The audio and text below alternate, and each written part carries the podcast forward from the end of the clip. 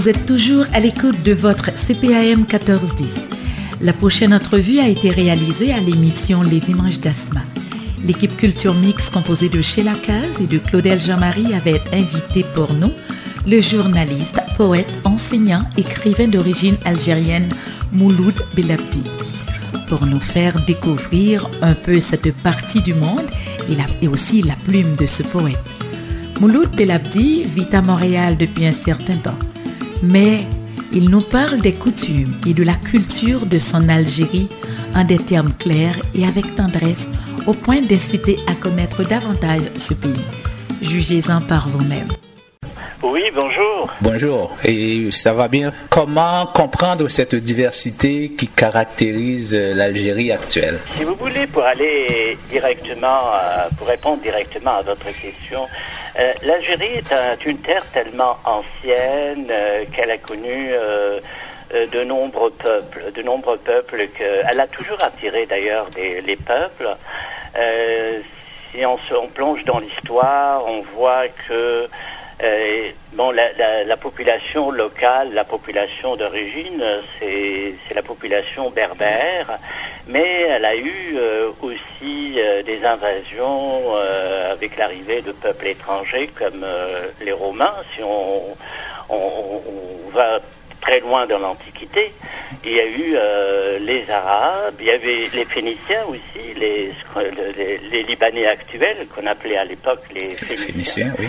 Ensuite, il y a eu les Vandales, il y a eu euh, les Arabes, il y a eu les Turcs, il y a eu les, les Français, finalement, jusqu'à euh, l'indépendance de l'Algérie après une guerre de libération. Et tous ces peuples-là ont laissé des traces en Algérie pour ça que euh, les Algériens sont le produit de tous ces peuples qui ont traversé l'histoire. Effectivement. Si on revient un peu aux Berbères, puisque c'est incontournable quand on parle d'Algérie, euh, en termes, pour les caractériser, en termes de style de vie, les mœurs, les traditions, comment, comment euh, identifier, par exemple, caractériser un Berbère? Oui, euh, les Berbères, ce sont, euh, c'est la population autochtone de toute l'Afrique du Nord. Hein.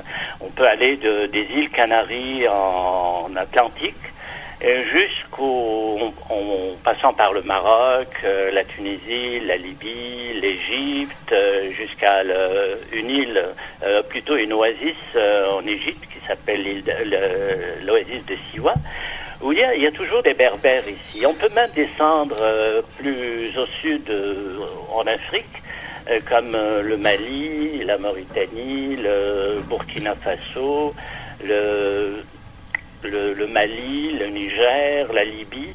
Tout ça, il y a des populations berbères qui sont disséminées partout. Et ce sont des donc ce qui les caractérise d'abord, ce sont c'est le mot, c'est la langue, la langue.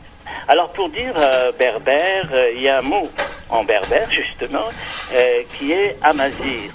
Amazir, ça veut dire homme libre.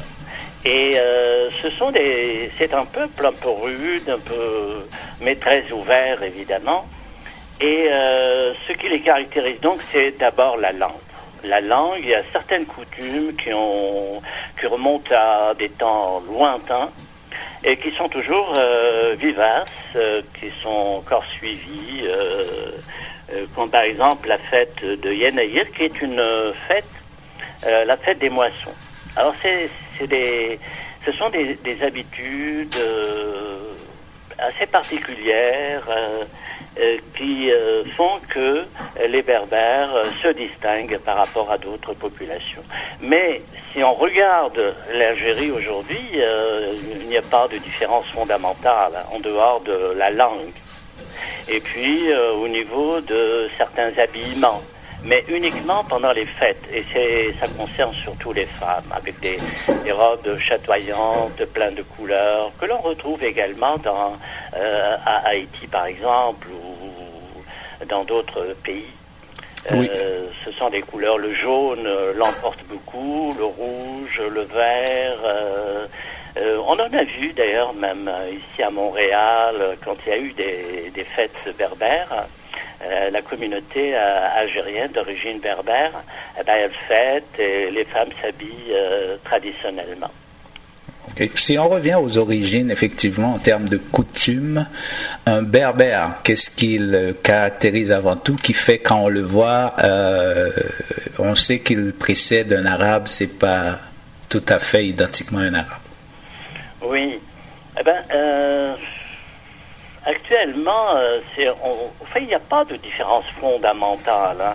Vous savez, les, les berbères appartiennent sur un plan ethnologiques euh, appartiennent à la grande famille euh, euh, sémito-chamitique. sémitique, c'est-à-dire ils sont proches des Arabes, ils sont proches des Juifs, et, mais il y a une caractéristique chamitique qui est purement africaine. Et donc, il y, a, la langue qui est différente. les coutumes, les coutumes, il y a tellement de mélanges, tellement de, il y a eu une synthèse en fait entre toutes les traditions, euh, les traditions étrangères et, la les traditions berbères. Oui, alors euh, justement, c'était c'était justement ma prochaine question, savoir comment se fait la cohabitation berbère-arabe euh, à travers ce temps-là, les, origines? Oui, depuis le... Bon, au tout début, euh, si on remonte très loin dans l'histoire, vers le XIVe siècle, les, les Arabes sont venus euh, enfin, pour apporter l'islam. Hein. Bon, il y, a eu des, il y a eu des guerres, évidemment, et finalement, l'islam a fini par s'imposer. Parce que le, les, les Berbères avant l'arrivée de l'islam, avaient euh, des religions, enfin on dit païennes, mais ce sont des religions de la nature. Hein. On, adorait le, les éléments, les de, la nature. Et puis l'islam est venu, donc après euh, des, luttes, après euh, donc un affrontement, l'islam a fini par s'imposer et c'est devenu une religion de la religion de la majorité de la population. Oui, définitivement. Et puis l'Algérie actuelle, dans son art, dans sa culture, est-elle marquée par tout cela? Elle est marquée par tout cela. Euh, rien que pour euh, au niveau de linguistique, par exemple, les, gens parlent. Il y a l'arabe, euh, l'arabe officiel, celui qu'on parle en Égypte ou ailleurs. Et il y a l'arabe algérien qui est un, qui vient à la fois, il y a le berbère, il y a le, français, il y a le turc. Euh, euh, c'est une langue très vivante et qui est beaucoup plus euh, parlée que écrite. C'est c'est une, une caractéristique du peuple algérien. Par exemple, si on fait une référence entre avec Malte, Malte, qui est une île euh, en Méditerranée, eh ben, Malte ont gardé euh, à la fois une langue, parce qu'il y a eu beaucoup de Maltais aussi en Algérie, et les Maltais ont gardé leur, euh, la langue dialectale qui ressemble un peu à l'algérien, et eux, ils ont réussi à l'écrire.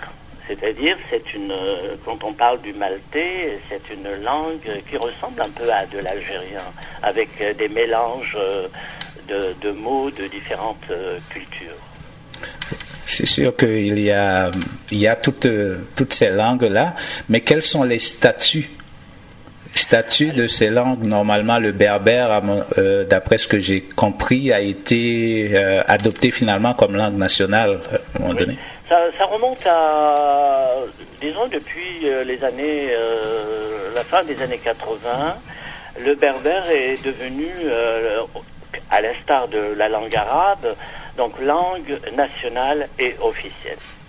Et euh, aujourd'hui, donc euh, c'est écrit dans la Constitution, l'arabe et le berbère sont les langues nationales et officielles. Ça met en face, il y a aussi le français qui est parlé, euh, c'est un peu la langue de l'administration, la langue qui est parlée partout qui est parlé partout aussi. L'Algérie est un des grands pays francophones euh, dans le monde. Oui, effectivement. Et euh, c'est sûr que l'arabe euh, a dominé, je dirais, était la langue officielle pendant très longtemps. Et le berbère, le fait qu'elle est devenue langue nationale, est-ce que ça, ça a changé quelque chose au point de vue de la culture berbère euh, Oui, il y a eu, parce qu'avec l'officialisation de la langue berbère, on assiste actuellement à un renouveau ou à la résurgence, si vous voulez, de, du cinéma, du cinéma berbère. De, il y a une télévision, d'ailleurs une, télévision berbère, de la, de comment dirais-je, euh, de la littérature. Il y a, il y a la naissance d'une littérature berbère parce que jusqu'à tout récemment, la, culture, euh, la culture berbère était une culture orale. C'est, on raconte des histoires, mais ça ne s'écrivait pas. Aujourd'hui, euh, c'est il y a eu un grand changement et donc ça a permis à beaucoup de plumes euh, de s'exprimer donc dans des livres et certains auteurs comme par exemple Mouloud Mamri qui est malheureusement décédé et il avait écrit aussi des livres en berbère. Donc euh, aujourd'hui aussi la langue berbère est enseignée dans les écoles. Cela, cela a-t-il changé quelque chose en termes d'échelle euh, sociale? Le berbère fait partie des langues nationales. Est-ce que peut-être, parce que je vous écoute parler, euh, Monsieur Bilavdi, et je ne peux pas m'empêcher de, penser aussi à notre, notre pays d'origine, à Haïti, qu'il y a quand même euh, des similarités dans, les deux histoires. Puis là, vous avez dit que le berbère est enseigné maintenant, comme à un certain moment où on a démocratisé le créole euh, en Haïti et que le créole maintenant est enseigné euh, en Haïti partout dans les écoles. Pour nous autres qui avions un problème d'éducation pendant quelques années, et d'identité de, et d'unification, je dirais. Ça a résolu un problème, surtout où maintenant euh, les gens arrivent à s'exprimer sur la scène politique, euh, culturelle, beaucoup, beaucoup aussi. Donc ça a aidé aussi à une construction de l'identité euh, de l'haïtien moderne, je dirais. Est-ce que pour le berbère, comme vous le dites, ça a aidé aussi à, à construire une nouvelle identité algérienne berbère? Oui, parce que au, début, il faut le préciser, il y a eu des préjugés. Il y a eu des préjugés, même, enfin je ne vais pas dire jusqu'au niveau euh, officiel, mais il y avait dans la société des préjugés à l'égard du berbère, à l'égard de la langue euh, algérienne euh, et au niveau de tout de, toutes les autres langues. Il y avait des préjugés en disant que ce sont des dialectes, ce ne sont pas des langues. Or, aujourd'hui, euh, évidemment, le, berbère, ça fait partie de l'identité algérienne. Alors, nous sommes, comme on dit, euh, berbères fondamentalement, mais nous pouvons nous exprimer aussi en arabe, nous pouvons aussi nous exprimer en français. Il ne doit pas y avoir de discrimination. Et c'est plus une richesse qu'un handicap quand il y a plusieurs langues.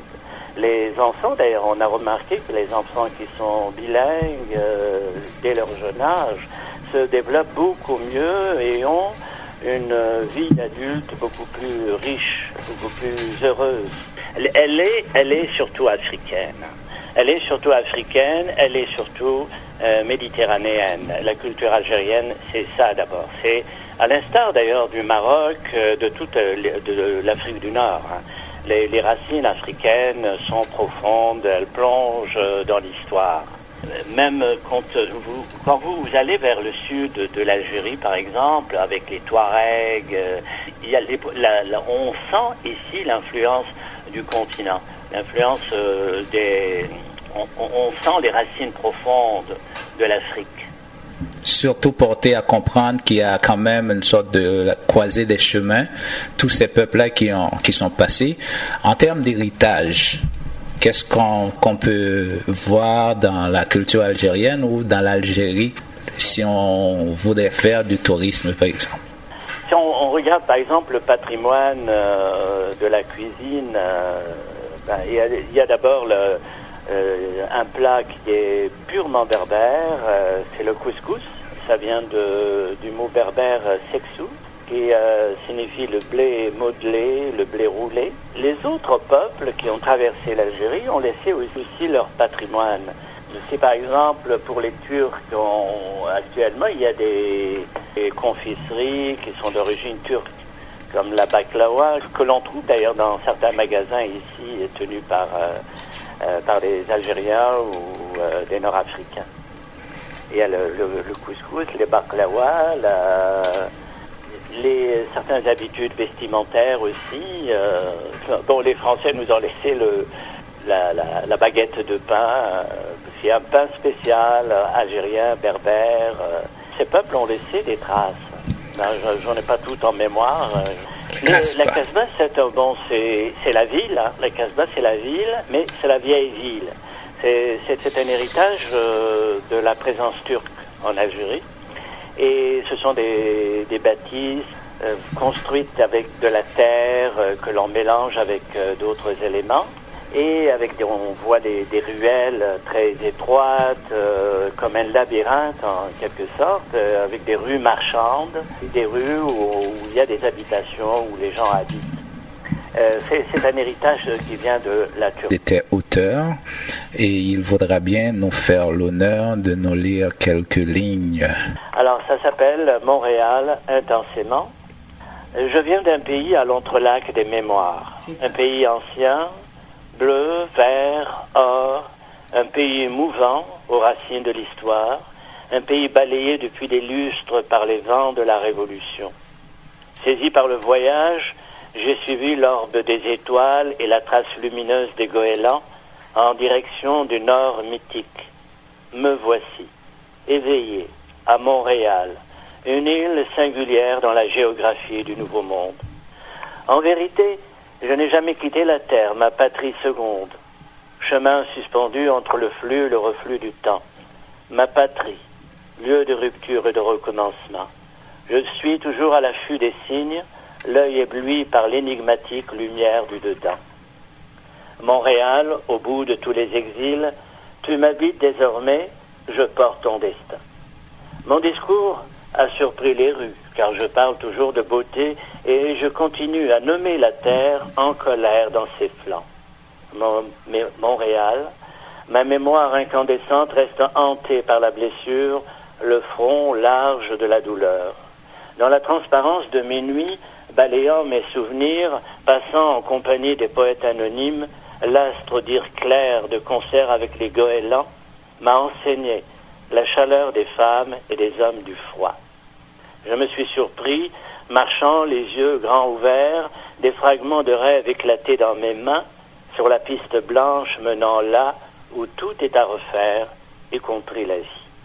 Ainsi j'ai connu la feuille d'érable et la fleur de lys, et le regard des enfants qui dit tout les possibles. Ainsi j'apprends à réaliser mes rêves en symbiose avec mes semblables venus de tous les horizons de la terre. Je flâne clarté du poème. Sur l'asphalte, les stigmates de l'hiver, j'imagine le sursaut du soleil de l'oubli. Ici, maintenant, dans l'arche de la passion, je peux dire l'amour sans condition. Alors, euh, vos, influences, si on en parle un peu, ce qui vous amène à écrire, ce qui vous motive?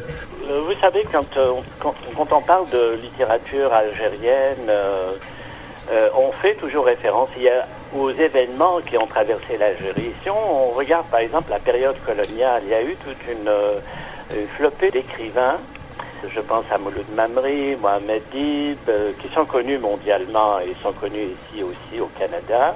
Je pense aussi à Assia Djebar, qui est venu à Montréal il y a quelques années. Ces, poètes-là, durant les années 50, c'était des, écrivains qui évoquaient beaucoup la, guerre de libération mhm. et euh, la domination coloniale, etc. C'était une littérature euh, qui était euh, directement rattachée à la réalité que vivaient les Algériens. Et puis, il y a eu les années 60, c'est un peu la reconstruction du pays après la guerre, et on a parlé en littérature surtout des problèmes sociaux, de la misère, du travail qui manquait. Donc euh, les thèmes tournaient autour euh, de ça. Et puis les années 80, pour certains auteurs, on parle de l'identité. parce qu'il y avait un combat pour la reconnaissance de la langue berbère. Ah. Et dans les années 90, il y a eu euh, le terrorisme, et on remarque beaucoup de thèmes de la littérature algérienne de cette époque, ça a un rapport avec euh, le terrorisme, cette malédiction qui a frappé l'Algérie dans les années 90. Je pense notamment à Boudjedra. Il y a eu beaucoup d'écrivains qui ont parlé de l'horreur du terrorisme. Et puis, euh, à la fin des années 90, euh, maintenant qu'on est dans les, années 2000, et on, assiste à une diversification des thèmes de la littérature algérienne. Il y a beaucoup de jeunes talents, beaucoup de jeunes écrivains qui parlent euh, maintenant de choses parfois intimes. Bon, il y a toujours les, les thèmes sociaux qui reviennent chez certains écrivains, mais je parle de nouvelles plumes qui évoque euh, l'intimité de l'être, euh, qui parle euh, des choses très individualistes. moi, j'appartiens un peu à, cette, mouvance, hein, à cette mouvance de, qui veut que la littérature, c'est aussi un travail d'intimité. C'est aussi un travail sur soi. C'est aussi un chemin qui pourrait être un chemin spirituel, pourquoi pas, dans le sens où on doit euh, trouver vraiment qui nous sommes, au-delà de l'identité nationale, au-delà de l'identité algérienne, il y a aussi une identité intrinsèque de l'individu. Et c'est cet individu, cette flamme qui brûle en nous, qui brûle en chacun d'entre nous, pouvoir la nommer, pouvoir la regarder, pouvoir la découvrir si on ne la connaît pas. Et donc, moi, mes thèmes, c'est un peu ça. Je parle un peu de, des voyages, je parle de, du manque. Euh, mais je m'intéresse aussi à, quand je parle de chemin euh, spirituel, je parle aussi euh, de, la rencontre avec des cultures comme la culture indienne, la culture de l'Inde, la non-dualité. Vous savez, j'ai été aussi marqué par des, auteurs grecs comme Nikos Kazantzakis. Je, je suis aussi le produit d'un certain nombre d'influences, mais je reste fondamentalement euh, je reste fondamentalement fidèle à ce qui brûle en moi, dans un certain sens. Il y a quand même un de vos favoris, l'incontournable Camus. Quel rôle euh, a-t-il joué dans tout ça? Ah, c'est sûr, c'est sûr. Mais c'est quelqu'un que, j'admire surtout au niveau de l'écriture, une écriture limpide, euh, que tout le monde peut comprendre. Et d'ailleurs, quand on, on essaie d'être très très simple, ce n'est pas toujours facile. Euh, Camus, euh, il a vécu dans les années 50, euh, enfin, et il est un peu controversé, c'est un Algérien, mais en même temps c'est aussi un Français. Alors ça, ça fait partie du patrimoine algérien. Camus, il a été aussi philosophe. Hein. C'était quelqu'un qui a dans le dans l'environnement de la guerre de l'époque, il était très déchiré. C'était un homme qui ne savait pas quoi faire, dans le sens où il était contre la violence. Contre. Euh, alors, de ce fait-là, les Algériens lui reprochent pourquoi il n'a pas pris position en faveur de l'indépendance de l'Algérie. Euh, et les Français lui reprochent euh, d'être trop attaché à, à l'Algérie et aux Algériens. Or, c'est c'était un homme qui était vraiment déchiré entre deux bords. Mais il est reconnu, il y a eu la caravane euh, Albert Camus il y a quelques années, euh, enfin cinq ou six ans à peu près. Et une caravane avec des auteurs euh, qui ont sillonné l'Algérie, qui ont sillonné également la France. Ensuite, ils ont fait le tour en Algérie, où ils donnaient des conférences, où on parlait de Camus, etc. Camus fait partie de l'héritage euh, de. Là, moi, j'avais une question un peu particulière euh, à vous poser, c'est-à-dire, vous, en tant euh, qu'Algérien qui vivez ici, quel est le regard que vous portez sur l'Algérie actuelle, parce que en regardant, moi je vois vous êtes quand même un pays qui est qui est très jeune, qui a pris ses destins en main il y a 58 ans. Donc, euh, c'est d'une grande jeunesse par rapport à nous autres euh, Haïtiens qui euh, luttons depuis 200 et quelques années pour se trouver, pour trouver ces marques. Et vous, vous n'êtes pas aussi dépourvu qu'on l'était après notre indépendance. Alors, c'est quoi le regard? Qu'est-ce qui bloque aujourd'hui qui fait que l'Algérie connaît ces problèmes?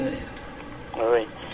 Euh, oui, euh, oh, vous savez, quand euh, moi je vais, comme je vous l'ai dit, je vais de temps en temps, je fais un tour en Algérie, ne fût-ce que pour respirer l'air du pays.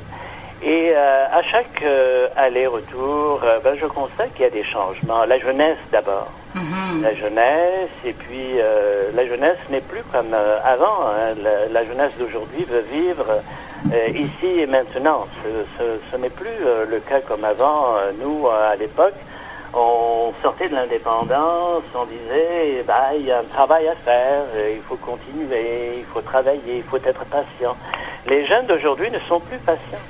Alors ils veulent plus, ils veulent la démocratie évidemment, les interdits. Alors même au niveau du pouvoir, les gouvernants n'ont pas évolué. C'est toujours les mêmes. C'est toujours les mêmes. Alors, c'est la même famille dans le sens où c'est le même courant politique, euh, des gens qui n'ont pas changé. On réplique le modèle. oui.